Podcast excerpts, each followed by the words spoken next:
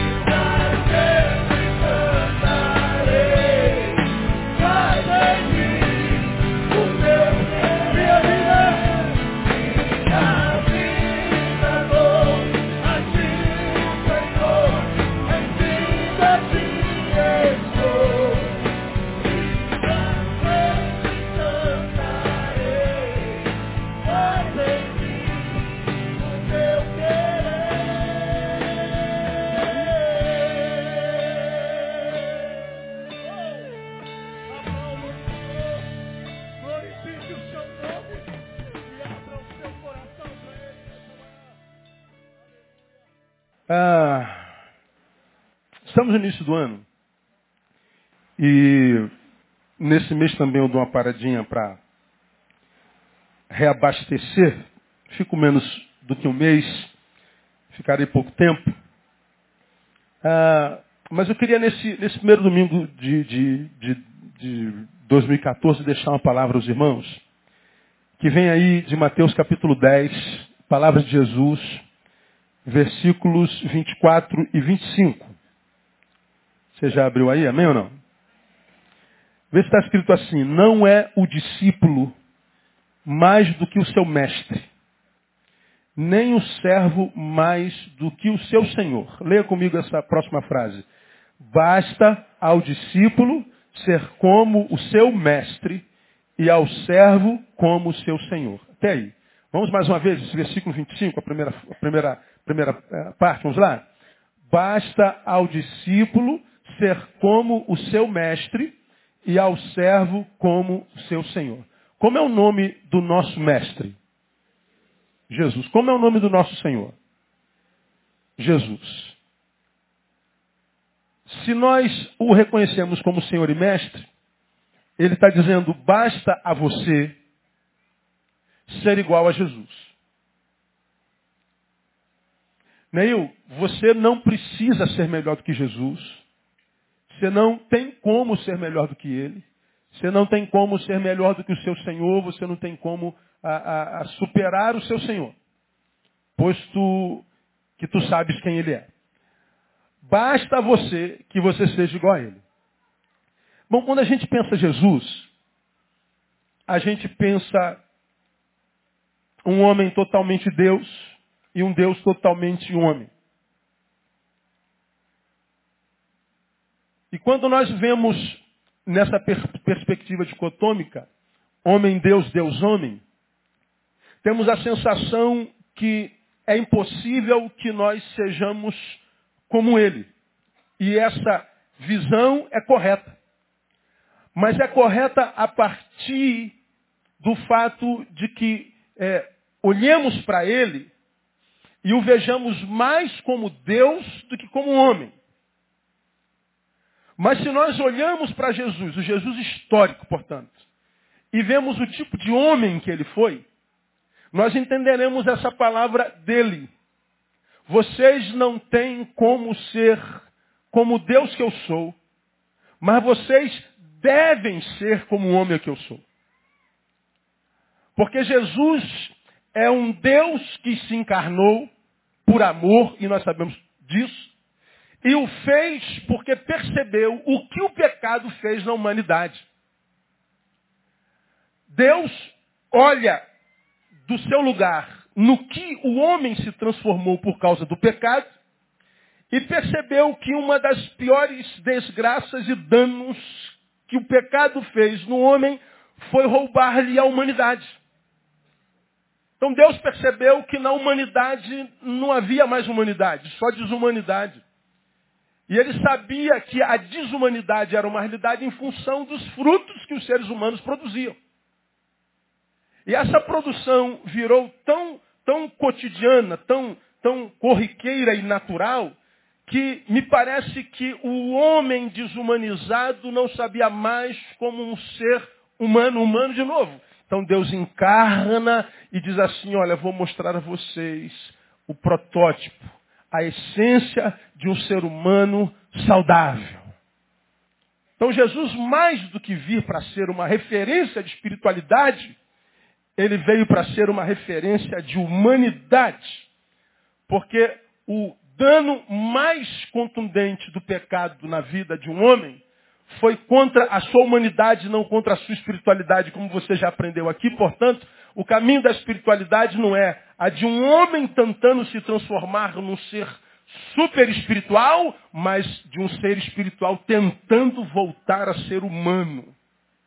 Você já aprendeu isso aqui de forma repetida. A santidade não transforma o humano que eu sou num ser esquisito, que vive uma espiritualidade quase esotérica, contemplativa, abstrata. Uma, uma, uma, uma espiritualidade que tira o meu pé do chão. E que, porque tira meu pé do chão, quase que secundariza a realidade da minha humanidade, humanidade e humana é tudo que a gente pode ser, mas um, uma santidade é, é, é, quase sempre templocêntrica, fenomenológica, impressionista, e que parece tão distante de nós que soa um privilégio para alguns. Por isso, as estrelas espirituais que nós temos no evangelicalismo brasileiro.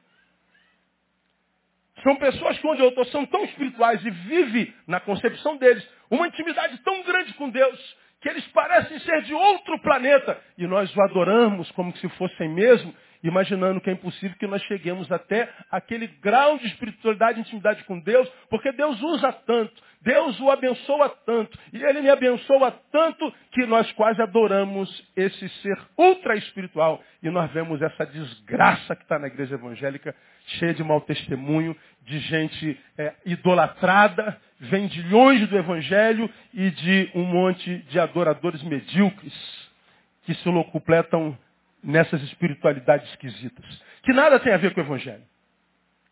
Porque no Evangelho não é um humano tentando se transformar no ser espiritual, mas um ser espiritual, que está tentando voltar a ser humano e não está sendo fácil. Jesus então desce, encarna e diz assim, vou ser o referencial de humanidade em vocês. Então quando Jesus diz assim, é, basta ao discípulo ser como seu mestre, não está falando na sua espiritualidade, porque nós não temos como chegar aos pés dele. Eu não tenho como discernir os, os intentos do coração de um homem. Eu não tenho como conhecer seus pensamentos. Eu não tenho como dizer para o mar, cesse, vento, aquieta-te. Mesmo que eu viva no jargão evangelical dizendo, não, nós podemos isso e muito mais. A gente fala que podemos tudo e muito mais, mas você nunca viu um morto sendo ressuscitado. E as poucas vezes que você vê registrado no YouTube, quase sempre mentirosa. Você nunca viu ninguém ir para o Nordeste, onde pessoas estão comendo rato, multiplicar pão. E muito menos peixe. Vivemos no tempo onde só se fala em cura carnal, cura carnal, cura carnal. Quase todos os milagreiros que estão por aí estão enganando o povo com mágicas. Falamos em profecias e profecias e nossas igrejas estão cheias de adivinhadores. Porque os que estão atrás de profecia não abrem a Bíblia jamais e sequer sabem a diferença entre uma profecia e uma adivinhação. E nós vemos a mediocridade instalada na subjetividade dos indivíduos que compõem as multidões. Vem Jesus e diz: basta ao discípulo ser como o seu mestre. Como? No exemplo de humanidade. Jesus foi santo, porque sendo Deus esvaziou-se e tornou-se homem. O caminho da espiritualidade no Evangelho é a restauração da humanidade e não a, a, a, a, vitória sobre a humanidade, trafegando sobre a espiritualidade abstrata, templocêntrica, esotérica, infrutífera impressionista. Você tem aprendido isso aqui ao longo desses anos. Não se impressionem com a espiritualidade de ninguém, porque a espiritualidade não impressiona. O que impressiona é a humanidade. Hoje, quando você vê um homem humano, um ser humano, gente boa, a gente fica assim, meu Deus, esse tipo de gente ainda existe. Nós somos tão incrédulos na humanidade do homem, que quando você está precisando de uma coisa, chega alguém querendo te fazer um favor, você fala, qual é? Qual é desse cara? Muito bonzinho pro meu gosto? Que isso? É ou não é? Você não acredita mais na bondade. Você não acredita no favor pelo favor. Você não acredita mais na lealdade, você não acredita mais na gentileza, você não acredita mais no romantismo. Você não acredita no serviço. Se alguém me fez alguma coisa, espere, lá vem a facada. A gente não acredita mais na humanidade. Lamentavelmente, perdemos a fé nos homens, porque perdemos a fé em nós mesmos. Aí quando vem Jesus diz assim, basta ao discípulo ser como o seu mestre. Agora, quando Jesus fala, basta ao discípulo ser como o seu mestre, ele fala, portanto, que humanidade e humanidade para Jesus tem a ver com algumas realidades. E sobre todas elas, tem a ver com a relação, ou com relação ao sentimento que esse ser humano saudável oferece à vida. É com isso que Jesus está falando. Você precisa ser igual a mim. Sobretudo no que, Jesus? É, sobre o sentimento que você oferece à vida. Você já aprendeu em algum lugar não muito longe daqui? E daqui eu exemplifiquei para vocês o seguinte, vamos imaginar que eu pegue um, um pouco de alpiste e coloque sobre esse púlpito, esperando é, atrair alguma coisa. Porque eu coloquei alpiste, se eu atrair, vou atrair o que mesmo? Pássaro. Mas vamos imaginar que eu tire o alpiste e coloque carniça querendo atrair alguma coisa. Se eu atrair alguma coisa, o que, que eu vou atrair mesmo? Urubu. Vamos imaginar que eu tire a carniça e coloque açúcar esperando atrair alguma coisa. Se eu trair, atrair alguma coisa, o que eu vou atrair? Formiga. Vamos imaginar que eu tire o, o, o açúcar e coloque formiga. Se eu quiser atrair alguma coisa, o que eu vou atrair mesmo? Tamanduá. Ou seja, eu vou atrair da vida aquilo que eu a ofereço. É lei da semeadura. Você lembra que eu fiz uma série de estudos sobre isso aqui? E quando eu fiz essa série de estudos, eu disse, você que tem tido azar no amor, você que tem tido azar na, na profissão, você que tem tido azar ah, na aparência, você que tem tido azar em tudo, você que acha que a vida é, é, é, joga contra você o tempo inteiro, exemplifiquei, vamos imaginar que você está na seleção brasileira e a vida está com a camisa da Argentina. E acha que está tudo dando errado. Meu Deus, não consigo dar certo. Nada do que eu faço prospera, nada do que eu faço dá certo, nada do que eu faço gera alegria, nada do que eu faço, nada do que eu faço. Bom, não adianta, como eu ensinei naquela série de sermões, culpar a Deus, o mundo, o diabo, seja lá quem for, se você não cair na realidade e entender que a gente atrai da vida o que a gente oferece à vida. Portanto, se você só atrai coisa ruim, faça uma leitura do que você está oferecendo à vida. Faça uma leitura da tua oferenda. Você que olha para a vida e só quer tirar dela. Você que olha para o mundo e só quer tirar dele. Você que olha para os dias e só quer colher dele. Para um pouquinho de tentar colher, receber, ter, angariar. E passa a, a, a olhar um pouquinho as tuas semeaduras. O que você tem semeado na vida. E quando Jesus fala, basta o discípulo ser como seu mestre, ele está dizendo, tem a ver com o sentimento que se oferece à vida. Agora, respondam vocês. Quando você olha para a história de Jesus, o Jesus histórico, o registrado, qual o sentimento que mais identifica Jesus na sua trajetória de vida? Me digam vocês. Ele é óbvio. Qual é? Não ouvi. Ainda não ouvi. O amor. Bom, o amor, inquestionavelmente, é a oferta mais contundente de Jesus ao mundo. Amor. A Bíblia diz que Deus é amor. Jesus é o amor personificado. O ser humano que ele foi, cheio de Deus, Deus em si mesmo, foi um ser humano que passou pela terra semeando amor. Essa é a marca mais contundente.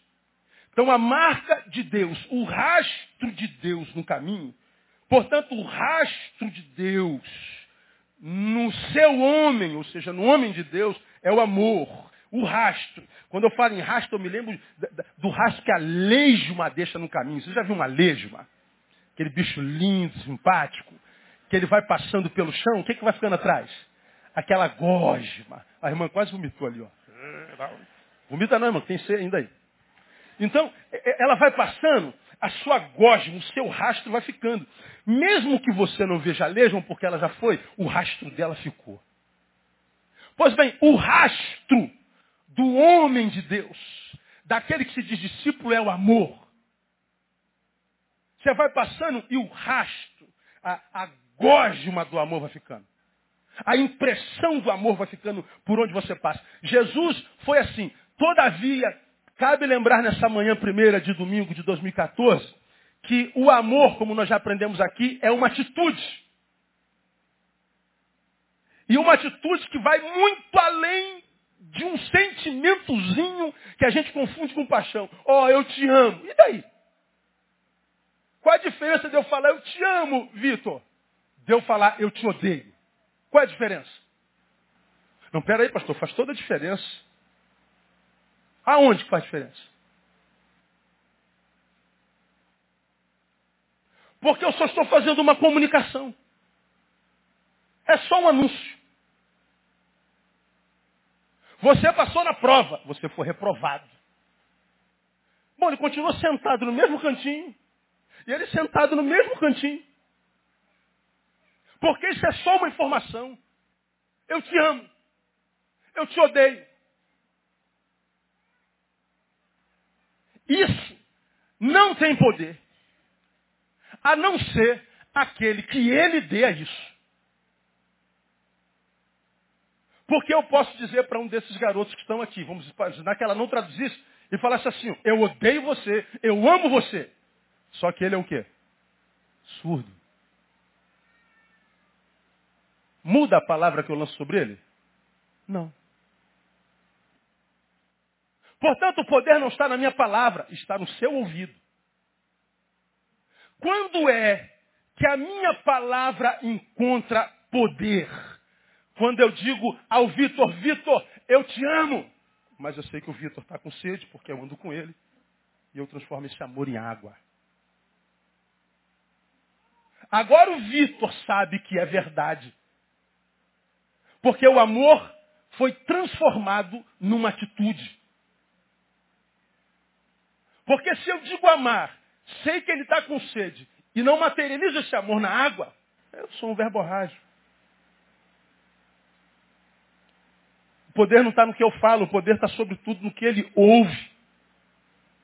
Ah, isso aqui desconstruiria um monte de coisas dentro de nós. Ah, pastor, eu estou assim porque meu pai disse isso, minha mãe disse aquilo, pastor disseram que eu sou isso aquilo.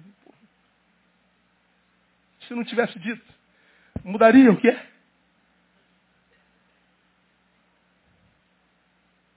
Você está pesando 100 quilos. Aí alguém diz, gorda.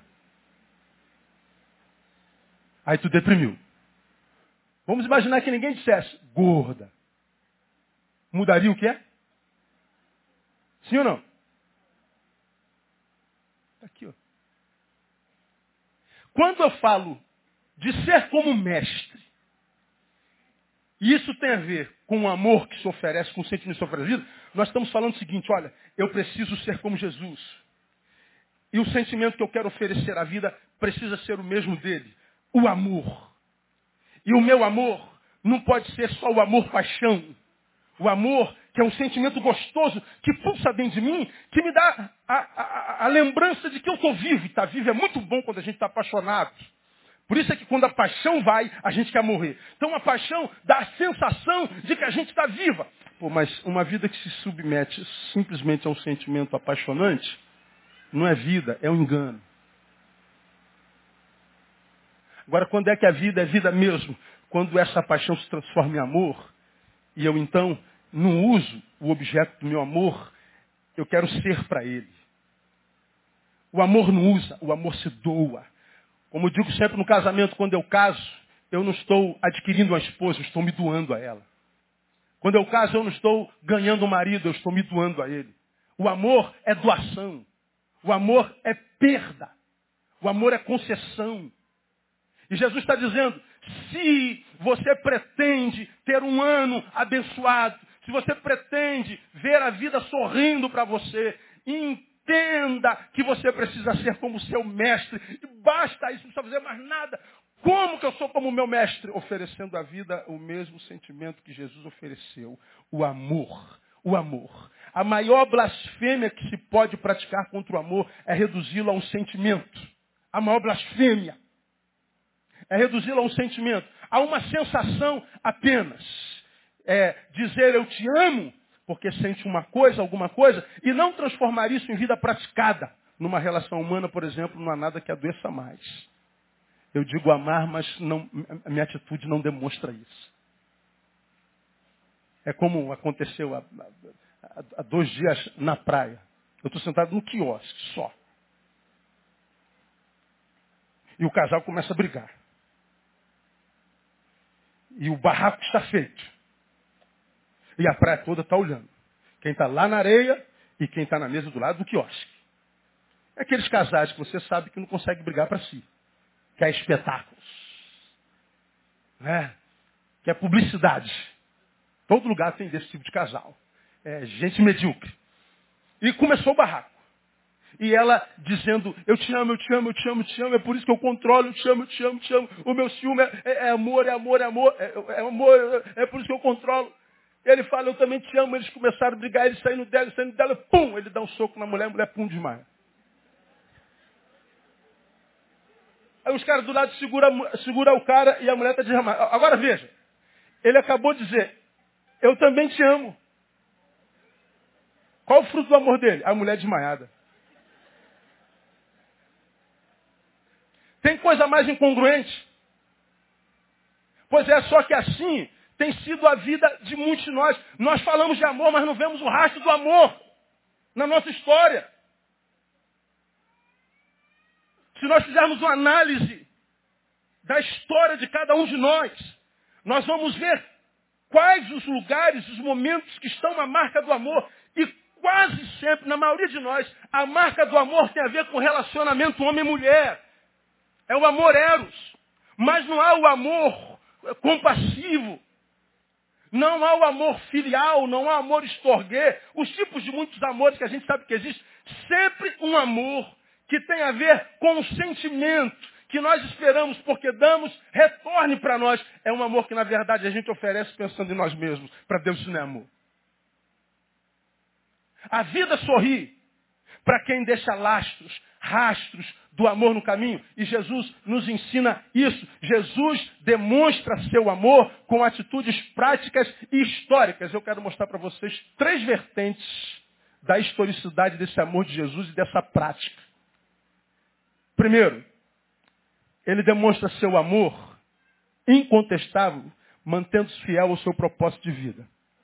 Ah, quando a gente vai a Mateus capítulo 4, de 1 a 11, você não precisa abrir lá que, eu, que você conhece. É a época da tentação.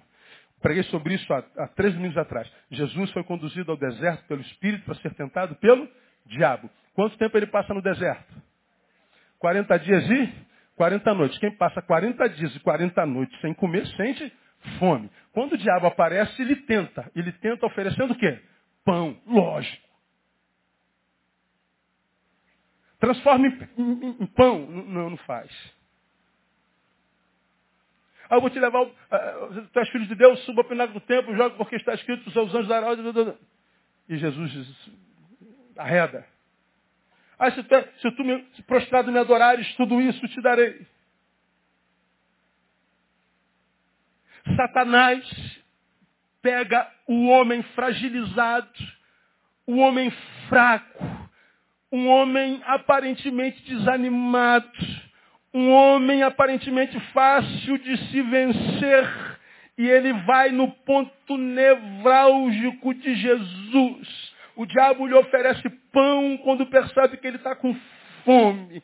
O diabo lhe oferece notoriedade quando ele sabe que a sua messianidade é questionada. Jesus oferece, o diabo oferece poder e posses quando se encontrava uh, Jesus na maior de todos os desertos da vida.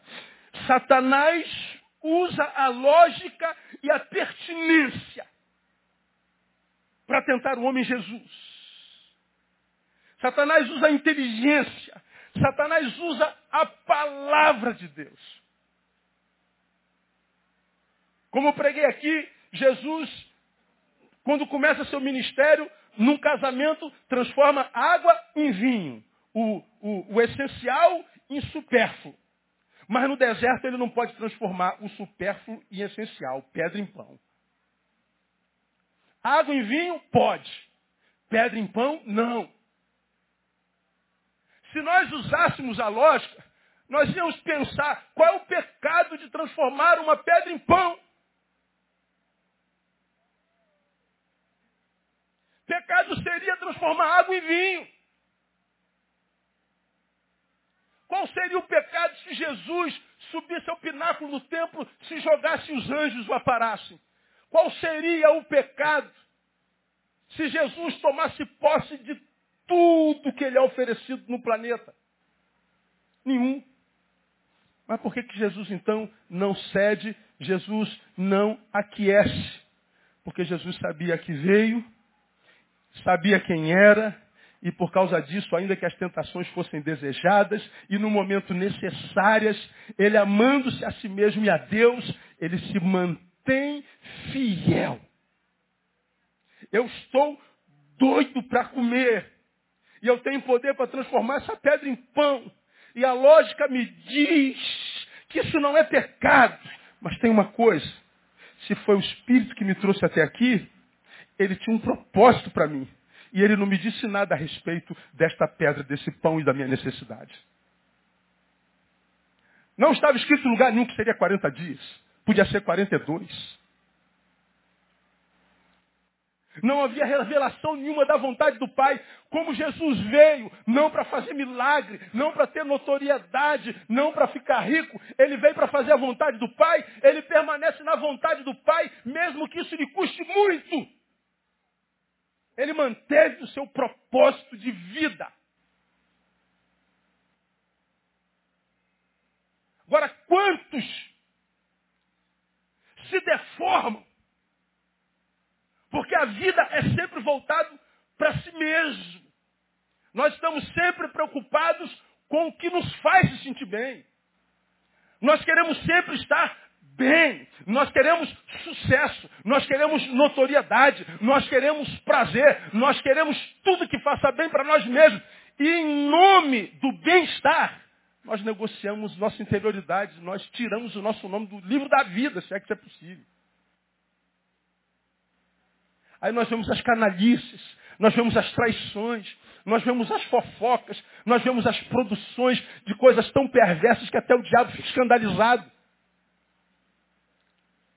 Porque na nossa mediocridade reduzimos a bênção de Deus ao nosso bem-estar. Eu preciso estar bem para entender que Deus é sobre mim. Eu preciso estar suprido para entender que Deus está me abençoando. Só que no contexto da tentação, a vontade de Deus era o deserto. A vontade de Deus era a tentação e não o suprimento. Quando Jesus fala que a gente tem que ser como Ele, fala a respeito de amor. E o primeiro amor que a gente tem que demonstrar à vida é o amor que nós temos por nós mesmos. Quem se ama não se deforma, não se vende por um prato de lentilha, não se vende por prazeres temporários, não se vende desejando a atenção dos outros, não se vende querendo aplauso dos outros, querendo revelar ser uma coisa que não é, para que seu nome seja publicado em algum lugar, para que tenham impressões positivas a teu respeito. Quando a gente se ama, a gente não se esquece que nós nascemos para a glória do nome de Deus e do nome de Jesus. E que quando nós entendemos isso, quer comamos, quer bebamos, quer façamos qualquer outra coisa, tudo que nós fizermos vai ser para quê? Para a glória do nome de Jesus. Isso é amor próprio. Agora, quem chegou ao final do ano desgraçado, quem vive uma vida na qual não tem prazer, é uma farsa, é mentira. Faça uma análise da tua vida e veja se o amor de Deus que a gente tanto canta, decanta e proclama foi visto na tua história de fato, ou se você não foi deformado, quem sabe pelo aplauso da rapaziada. Puxa, você é tão inteligente. Parabéns por inteligente. Aí a gente começa a produzir coisas que aparecem inteligentes. E aí começa a dizer que a gente é isso tudo. E a gente acaba acreditando que é isso tudo mesmo. Então agora nós temos que responder a demanda da rapaziada. Então agora eu vou ter que produzir alguma coisa que continue impressionando todo mundo, porque esse impressionismo tal. Mas lá na essência, a gente sabe quando está sozinho no quarto que nós somos um um porcaria.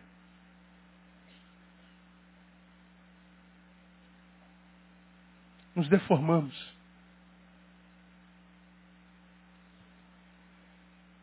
Eu, eu, eu estou muito cuidado com as minhas amizades. E uma das. Como é que eu diria isso para não chocar você? Como é que eu construo amizades, por exemplo? Primeiro, a, amizades não são planejadas, correto? Mas uma vez que a gente caminha com um monte de gente, quase nunca a gente que no caminho aparece é gente que eu vejo. Porque quase sempre gente grande na história de Deus aparece pouco na história dos homens.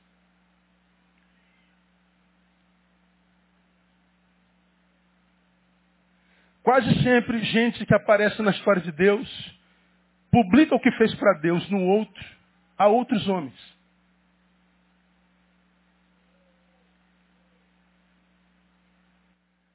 Quase nunca a marca de alguém usado por Deus foi a publicidade. Quase nunca.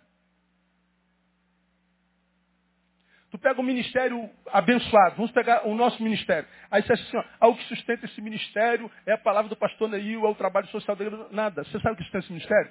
São as irmãzinhas que se reúnem em salinhas em casas,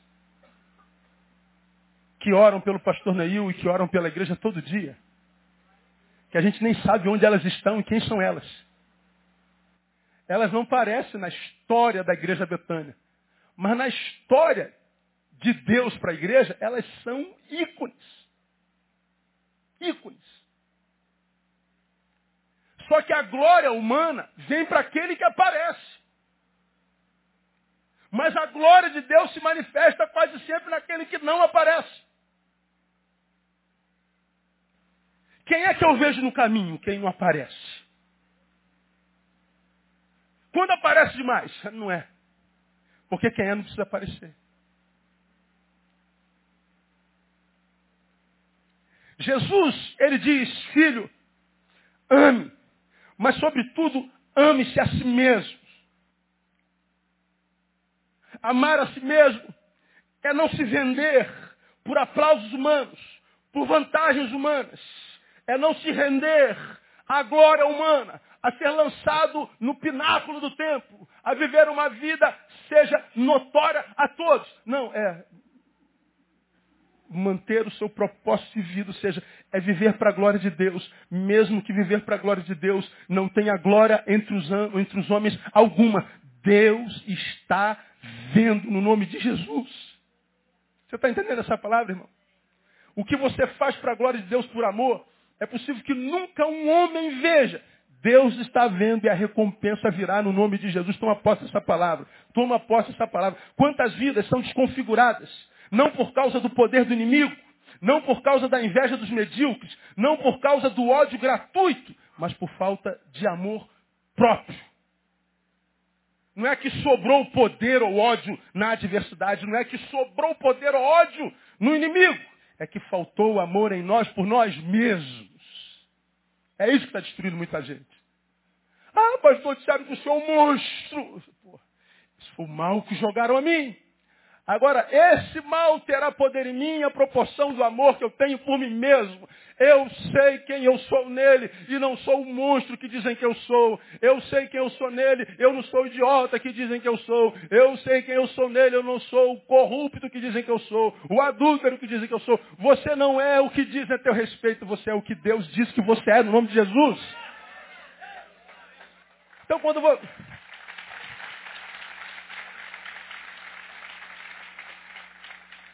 Quando você diz foi o que me disseram, pastor, o que te disseram não tem poder. O poder está no ouvido. E o ouvido frutificará a aprovação do amor que a gente tem por nós mesmos. Então, quando Jesus diz, basta o seu discípulo ser como seu mestre, é no amor que a gente oferece a vida, a começar por nós. No deserto, a tentação maior sobre Jesus foi a de ser o que deveria ser, só que fora do tempo de Deus para ele. Lembra que eu preguei sobre isso aqui? Se tu és filho de Deus, transforma a pedra em pão. Eu sei que eu sou filho de Deus, não preciso transformar. Suba ao pináculo, se joga os anjos, vão te servir. Não sei que vai me servir. Tudo isso te darei, mas isso já é meu. Só que Jesus sabia que tudo aquilo era dele depois da cruz. O poder, a honra, a glória, o reconhecimento tudo seria dele depois da cruz. O diabo queria que ele fosse o que deveria ser, só que fora do tempo de Deus, antes da cruz. E Jesus diz, não, eu não posso queimar etapas na minha vida, porque queimar etapas na vida pode gerar danos irreparáveis. Jesus continua sendo quem é. Ele sabia que a glória que o diabo oferecia era uma glória que ele teria, mas não agora. Agora era o momento da humilhação. E ele se humilha, e a despeito da humilhação ele se mantém fiel ao seu propósito de vida. Meu irmão, 2012 será bênção, nós temos profetizado. Mas não pensa que 2012 será fácil. 14. Não pense que 2014 será fácil. Haverão dias de muita humilhação. Haverão dias de profundas dores. Haverão dias que no tempo das dores da humilhação virão propostas saborosas para te tirar da sua dor, mas que não virão da boca de Deus. E o Senhor está dizendo, você precisa manter-se fiel, não queimando etapa, porque o que Deus tem preparado para você vai chegar até você no tempo de Deus. E quando chega no tempo de Deus é que é gostoso, irmão. É no tempo de Deus. Jesus demonstra seu amor mantendo fiel ao seu propósito de vida. Segundo, Jesus mantém, é, é, demonstra seu amor no exercício do perdão. Jesus está na cruz sendo humilhado, escarnecido. E Jesus abre a boca. E Jesus diz assim, Pai, perdoe-os. Por quê? Eles não sabem o que fazem. Teve uma época na minha vida que eu li esse texto com raiva de Jesus, cara, tu acredita? Falei, Jesus, se sou eu, eu abro a boca e sai só canivete, uma sobre cada testa.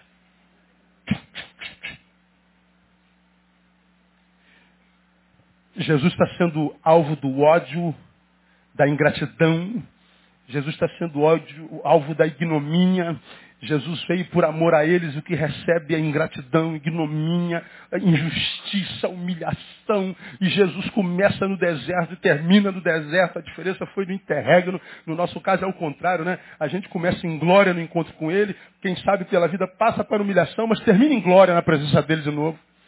Jesus não abriu mão do, do, do, do ele, ele, continua sendo quem é, despeito do que fazem com ele. E Jesus, então, quando abre a boca, diz assim, Pai, perdoe-se.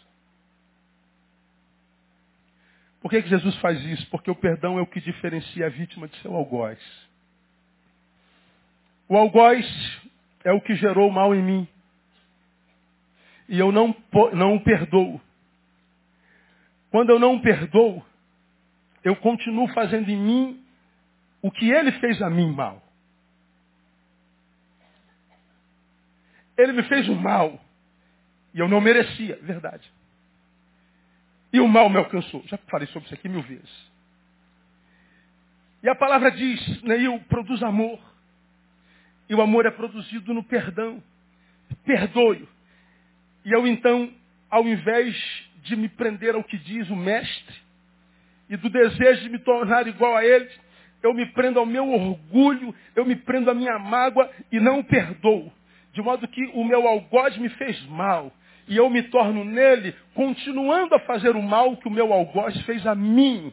E porque eu continuo fazendo o mal que o meu algoz fez a mim, a mim mesmo, daqui a pouco eu começo a produzir sobre o algoz o que ele produziu a mim. Como você já aprendeu, me transformei na imagem e semelhança do meu algoz.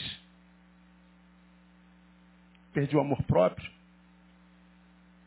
E deixei de ser como mestre, porque o mestre disse, Deus, perdoa-os O perdão, portanto, é, sobretudo, libertador. Por isso é difícil perdoar, porque perdoar é estar dentro de uma cadeia, de uma cela de barras poderosas de aço. E o perdão é, é o que nos tira dessa, dessa cela, nos, nos liberta. E é difícil passar por libertação de qualquer nível. Por isso que perdoar é difícil. Por isso que perdoar é um negócio que parece ser de, de, de, de, outro mundo, porque é libertador. Jesus, quando perdoa, aprenda isso, está dizendo, vocês têm poder para imprimir dor em mim, mas não têm poder para me transformar em vocês. Isso não. Vocês estão me fazendo mal, mas não me peçam para me tornar a semelhança de vocês, fazendo mal a vocês também. Imprimam dor na minha carne, na minha alma. Mas vocês não têm poder para me transformar em vocês. Eu vou continuar sendo quem eu sou. E eu continuo sendo quem eu sou pelo exercício do amor que produz perdão. Ai, quando a gente fala de perdão, a gente toca no mundo de coração e diz, mas pastor, o senhor não sabe o que eu nem quero saber. Eu sei o que fizeram a mim. Eu não sei o que fizeram a você. Mas Deus diz para você, nessa manhã, que você tem o poder de não se transformar nele. Você tem o poder de transcender o que ele fez a você. Você tem a chave da cela que te aprisionou essa desgraça. Você tem o poder de perdoar porque você é alvo do amor de Deus. Só carrega esse peso, enfadonho, medonho. Quem perdeu o desejo de ser como o seu mestre, que passou pela terra semeando amor, dizendo, Pai, perdoa-se. Não há neles poder para desconstruir o que tu fizeste em mim, de modo que eu passo a despeito do mar de dores, ó Deus, com a consciência limpa e cheia de esperança, porque eu sei os planos que tu tens para mim, que é de bem e não de mal. Ainda que eu passe no mar da maldade, eu não estou preso à maldade deles, eles não têm esse poder sobre mim, eu sou livre porque eu perdoo. Então, Deus, cumpra a tua vontade em mim. E por que, que Deus não cumpre a sua vontade na vida de tantos de nós? Porque nós não existimos mais. O ódio deformou a gente. A incapacidade de perdoar deformou o que nós éramos nele. A influência de gentes, permitindo nós, tem capacidade de deformar a gente. Aí entra o torpedinho que eu quero compartilhar com os irmãos essa manhã. Simples. Sei nem se a irmã está aí, eu não sei nem quem é, viu, irmã? Então não pensa que eu estou é, cometendo um pecado grave, não, eu só quero compartilhar Vamos lá. Bom, é a história de um marido e de uma mulher. E quase sempre o homem é pior do que a mulher. Principalmente quando o assunto é afetivo. Olha isso. Aqui eu posso queimar minha imagem totalmente, não, mas estou nem aí para minha imagem. Pastor Neil, bom dia. Desculpe incomodá-lo, mas preciso que o senhor me ajude com uma resposta. Deus ama as pessoas que estão nele, mas o amor dele supera a sua justiça? Será que pessoas estando nele, capazes de fazer o mal pensado, o mal maquinado, o mal vingativo, não terão justa medida? Vejo pessoas nele sendo cruéis e, a despeito disso, abençoadas. Isso me confunde profundamente a ponto de gerar revolta em meu coração. Lembra que ela fala de pessoas, não diz quem é. A visão fria é, eu estou aqui do alto, vigiando a vida de alguns, e vejo aquele safado ali prosperando, aquela sem vergonha ali prosperando, aquele maldito ali prosperando. Isso me revolta. Aí vem a resposta. Se o fruto é ruim, é, é, se estão nele, não produzem mal pensado. Se estão nele, não produzem mal maquinado. Se estão nele, não produzem mal. A bênção que você pensa que eles tenham é material apenas. Logo, quem se gana é você. Pois o que Deus tem para os seus, olhos não viram. Sugiro que não se submeta à tentação de vigiar a vida dos outros. Primeiro, porque não lhe diz respeito. Segundo, porque tudo que podes ver é imagem. Assim certamente se frustrará. Deus te abençoe. Paz. Veio a resposta. Veja que a história se, se afunila. Agora não é mais vejo pessoas. A pessoa a quem me refiro é meu marido. Ele está nele, mas o fruto é ruim. Todos o ajudam. Ele fica bem um tempo, depois vem o eu, machismo, agressão, tal, tal. Depois da dor passa e a pessoa continua fazendo a família a esposa sofrerem.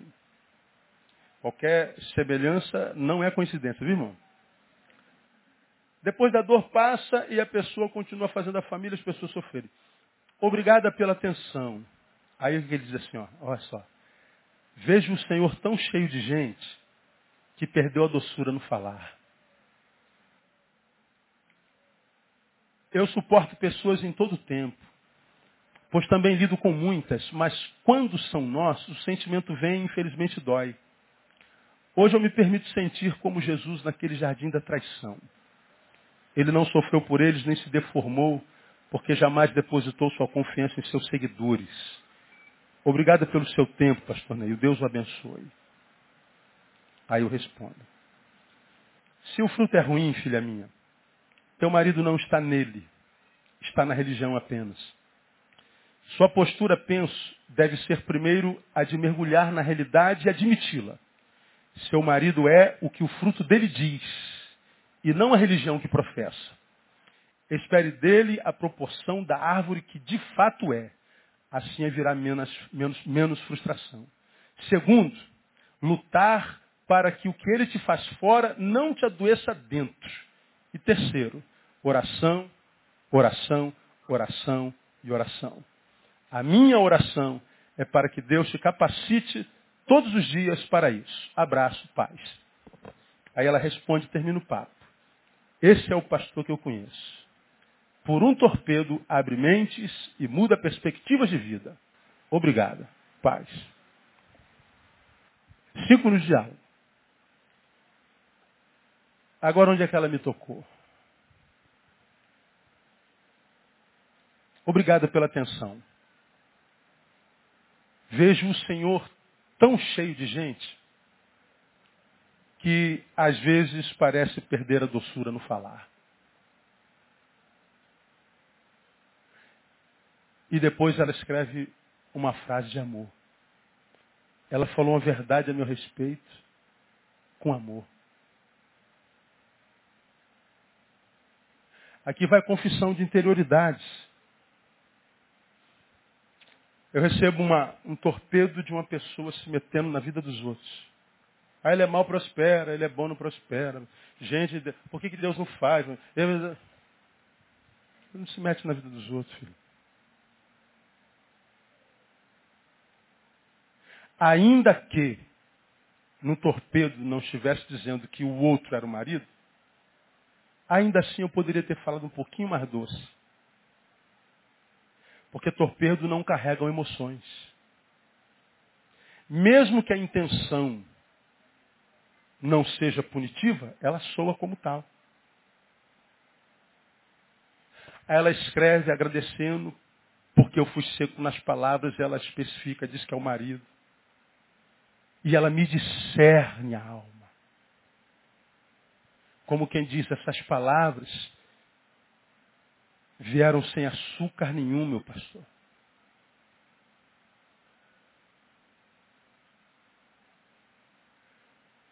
Quando eu ouço isso, faço logo uma alta análise. E vejo o quanto pessoas têm poder de amargurar a gente. De tirar nossa doçura. A gente lida com tanta mediocridade, com tanta gente pobre, de, de, de, de alma. A gente anda com tanta gentalha, gentinho que nós vamos nos transformando nela sem saber. E quando a gente encontra, às vezes, gente grande, a gente despeja no outro o que nada tem a ver com ela. Quando eu respondo outro e-mail, admitindo a verdade que ela disse a meu respeito, eu mudo a tonalidade da escrita. Se o fruto é ruim, filha minha, teu marido não está nele. Termino dando abraço. Termino dando beijo no coração. A irmã não sabe o quanto me abençoou. Me alertando, me abrindo os olhos. A senhora não sabe como eu percebi numa frase de torpedo o quanto a multidão tem o poder de me adoecer se eu permitir. O quanto a vida tem o poder de te adoecer se você permitir. O quanto teu trabalho tem poder de deformar você. Enquanto teus amigos têm poder de deformar você se você permitir. O quanto vão amargurando a gente tão lentamente que a gente nem percebe que ficou amargo, que ficou azedo. vão roubando de nós a doçura e a gente nem sabe que viramos um açugrinho. Que adoça o café, mas no final fica uma amargura, assim, um amargor. Aí ela termina e me diz assim, esse é meu pastor. O pastor que diz, filha minha. O pastor que ouve com misericórdia, sem imprimir nenhum juízo, sem acusar absolutamente ninguém. Que foge à tentação de imprimir juízo contra quem quer que seja, por pior que seja o pecado, o pastor que entende que qualquer ser humano é maior do que qualquer pecado que cometa. Que quando a gente olha para um homem que cometeu pecado, a gente tem que olhar para o homem que pecou e não para o pecado que ele cometeu. Isso é viver como mestre. O mestre que olha para a adúltera cuja palavra diz tem que morrer apedrejada, cuja verdade está na multidão, mas a despeito da palavra e da multidão, usa de misericórdia e diz, vai e não peques mais. Isso é ser como mestre. Ser como mestre é o exercício do perdão. E o perdão é fruto de alguém que se enxerga. Porque quando eu digo eu não te perdoo, eu estou dizendo, não há nada do que eu tenha que ser perdoado por alguém. Mentira! Você também já machucou pessoas. Você já decepcionou. Você já frustrou, principalmente o coração de Deus.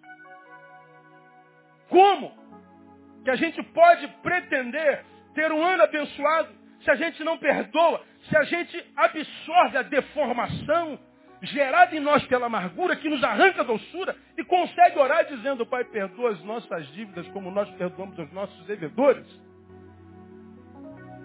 Como que nós podemos sonhar com um ano abençoado se a gente não tem como projeto primeiro parecer com o mestre? Na capacidade de amar e gerar perdão, mas perdão de verdade como quem diz para os algozes, para os medíocres, para os mentirosos, para os pífios, vocês têm poder de mexer com a minha imagem, vocês podem até tocar no meu queixo, me dar um, um, um golpe e me levar à lona, mas vocês não têm poder para me transformar em vocês. Vou continuar sendo aquilo que eu sou no coração de Deus, um adorador. Adorador Deus procura. Esse é o espírito, irmão. dizer para o teu marido que ele não tem poder de tocar na tua alma. E que você não vai pagar com a mesma moeda. Dizer que você não vai responder à vida com a mesma sequidão com que te trataram. Que você não vai provocar a mesma dor que geraram em você. Você vai continuar sendo quem você é. Dizendo a despeito da alma rasgar, Pai, está perdoado. Vai em paz. Vai em paz. Não é porque eles mereçam, é porque você se ama. O perdão é libertador. Termino. Jesus demonstrou esse amor no serviço.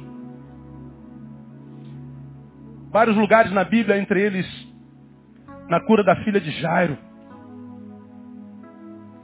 Senhor, vem, minha filha está doente. E no caminho aparece a mulher com hemorragia. Eu falei, meu Deus, quanto mais eu oro, mais assombração me aparece. A mulher tem que aparecer agora. Minha filha está quase morrendo. Jesus cura a mulher, leva um tempão. Quando chega lá, como é que está a filha de Jairo? Morta. Ó, oh, nem adianta, já está morta. Jesus, não, fica quieto aí, filha. A última palavra é da minha boca, não é da tua, não. Não entende esse negócio de vida? É comigo.